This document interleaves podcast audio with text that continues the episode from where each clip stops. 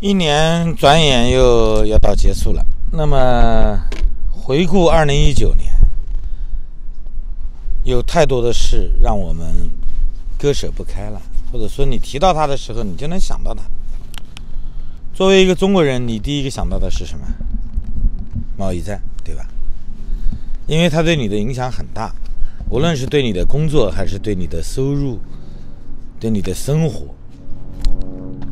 甚至对你身边朋友的态度、政治态度，都割舍不开。我们生活中有很多东西，其实不像我们想的那么简单，可以一风吹过去了就忘了。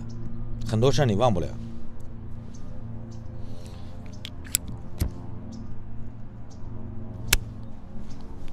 所以你肯定会记住，而且很难把它真正忘记。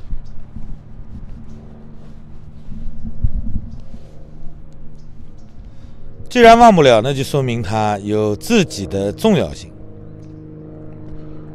可以回顾一下，贸易战不是今年刚打起来的，但是今年的反复是最多的。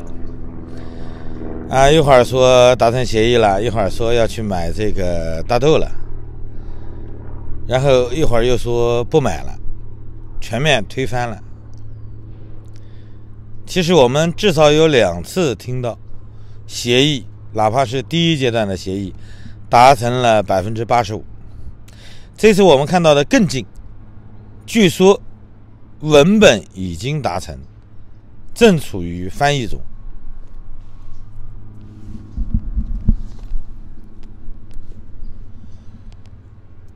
中国需不需要这份协议？我们不知道。我们只知道一点：这份协议如果说真的签了，呃，它真的会出现改变呢，那是明年的事，对不对？今年一年没有看到。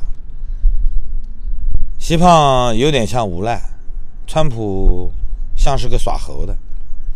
其实，如果要说这场谈判是一场猴戏的话，川普和习胖都是猴的，双方只不过谁占的主动权多一点而已。因为整个这场谈判，它是由一份由川普去年签署的《中国经济侵略备忘录》开始的。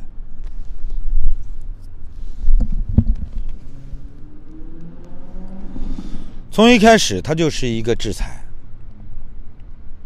是美方对中国的单边制裁，你也可以把它看成是一次来自于美国的反击。那么最近二十多年，因为全球化的问题，因为最近十几年中国加入世贸的问题，所以我们看到了这个世界对中共有太多的宽容，希望经济自由。半市场化，逐步能培养起一批中产。那么，在追求经济自由、财务自由的道路上，捎带手能够有一波中国人追求一下现代政治，追求一下言论自由、政治自由。很遗憾，我们看到这个独裁正在被完善。他正在利用西方的科技，更加严密的监控本国人民。长久以来，美国一旦出现大额的贸易逆差的时候，当他的国债一泻千里，无法阻止的时候，有些人是选择破罐子破摔的，啊，有一些领导人选择了。采取一些措施来遏制蔓延的国债，因为现在已经没谱了，对吧？那么历史上我们看到了，呃，克林顿总统在这一点上做的是比较成功的。那么川普呢，其实也一样，他也想试一试，因为他毕竟是在经济上获得了成功，才去追求政治上的报复的。所以他秉承了一贯的态度，他要求抓住中国人，搞定这个问题。所以他刚开始提的目标很小，只是要求每年减少一千亿的利差。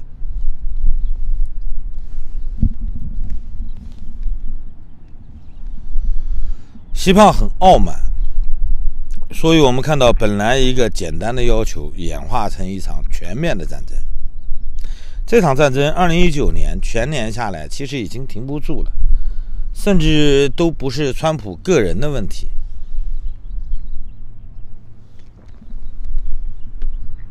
经过川普这个团队，主要是他的国务卿，在全世界各个盟友之间游走、游说，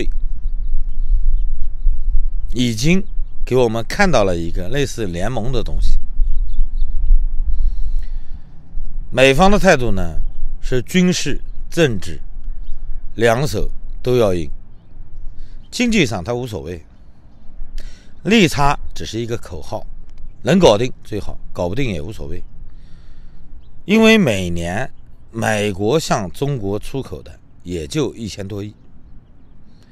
那么很多人说，呃，中国每年光是芯片进口就要两千六百多亿了。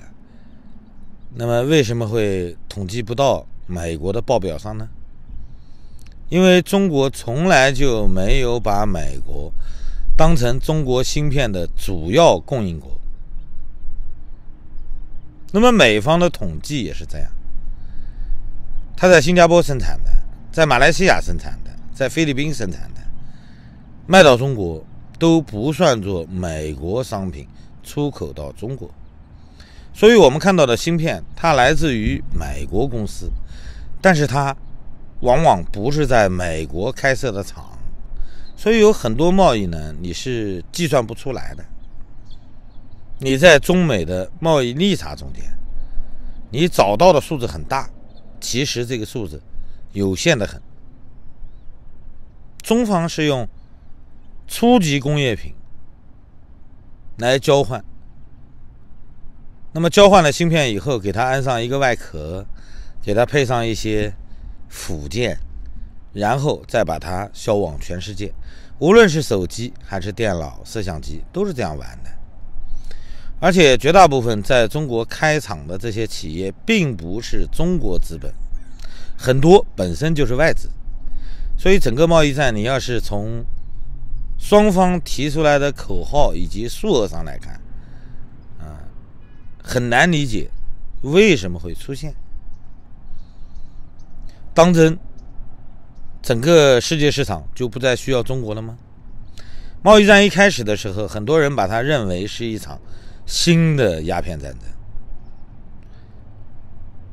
其实呢，这是一场反击战，根本就不是人家刻意针对你发起的。美国差不多同时调整了与三十多个国家的外贸政策，算是中国只是其中之一。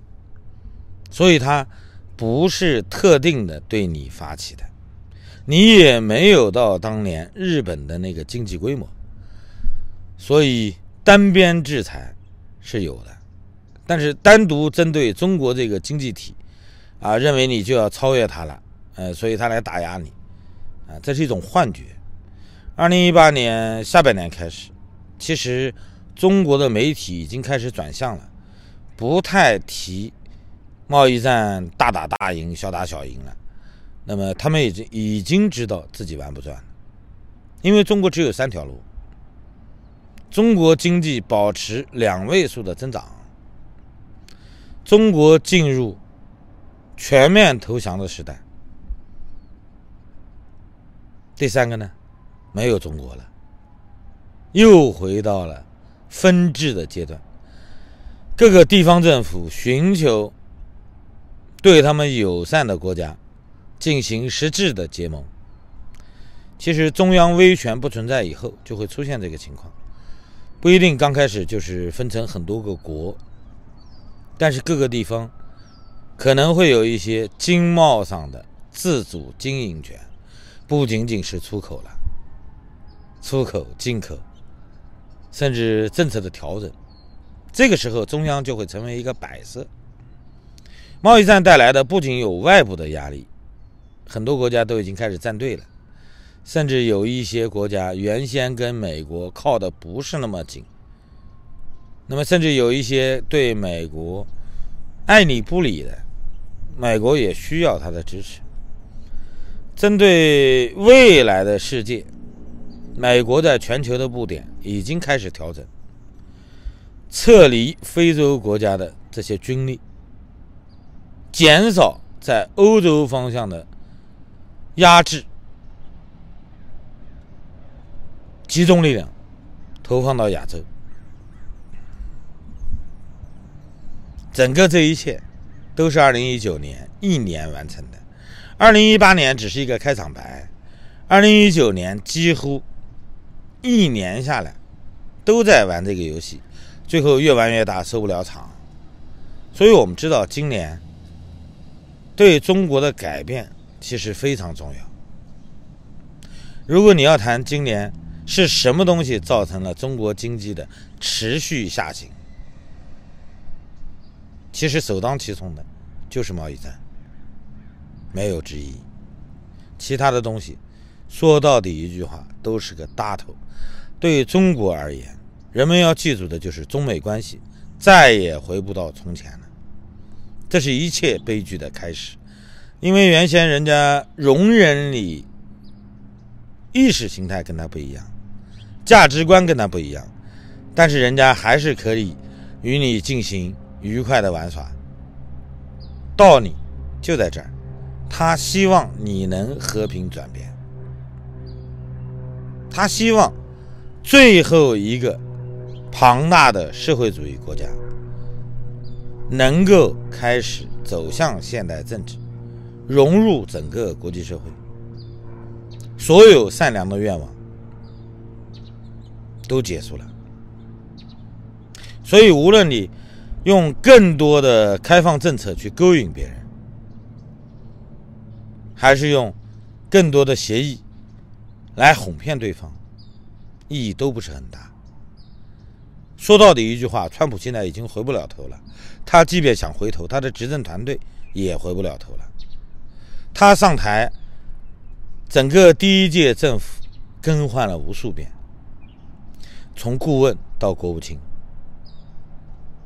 现在的国务卿，大家不要忘了，他担任国务卿之前是中央情报局局长，他本来就是个强硬派。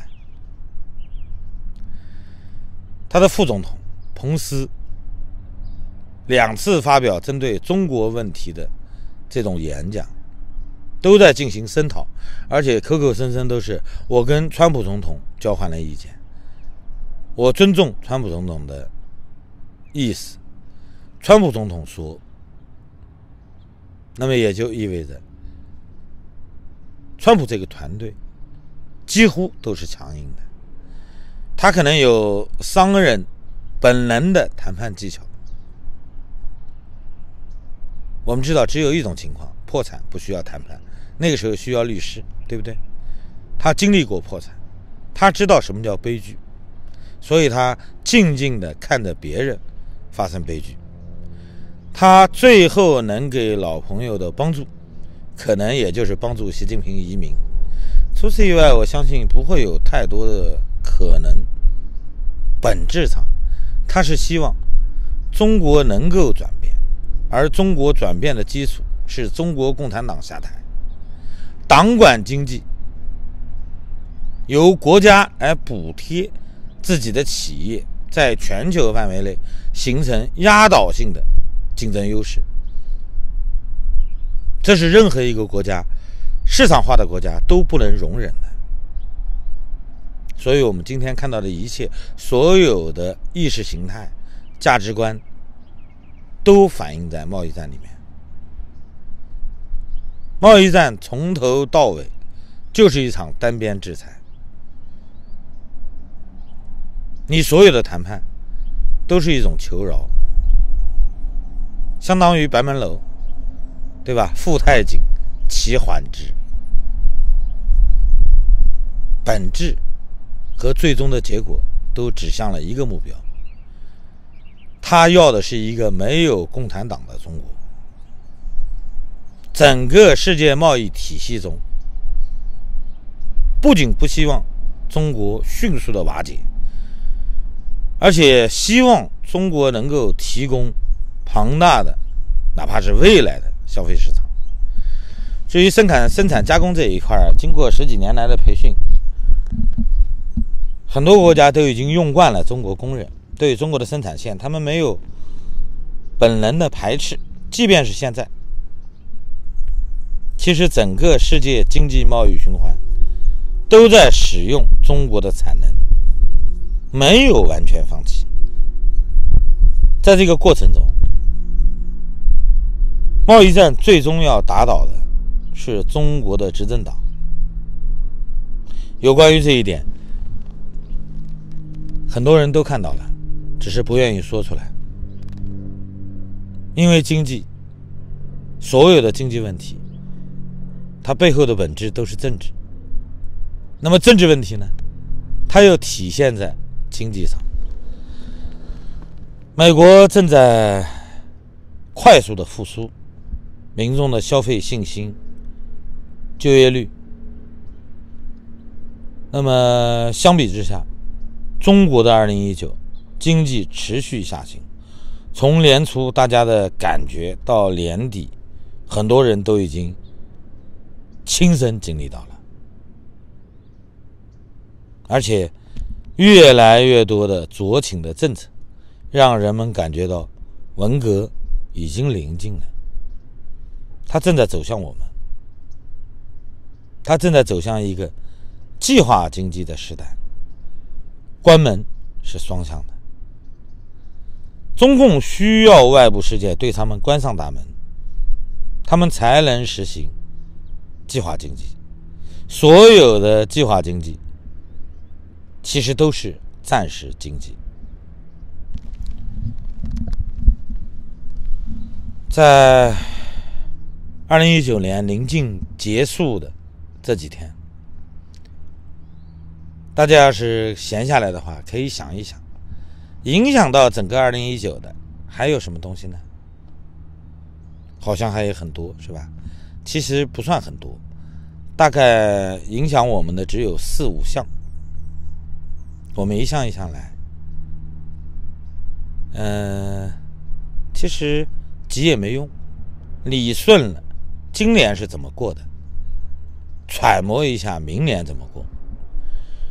如果你真的过不下去，那就趁浮浮于海吧，别绷的了。好了，再见，祝大家新年愉快，算是预祝。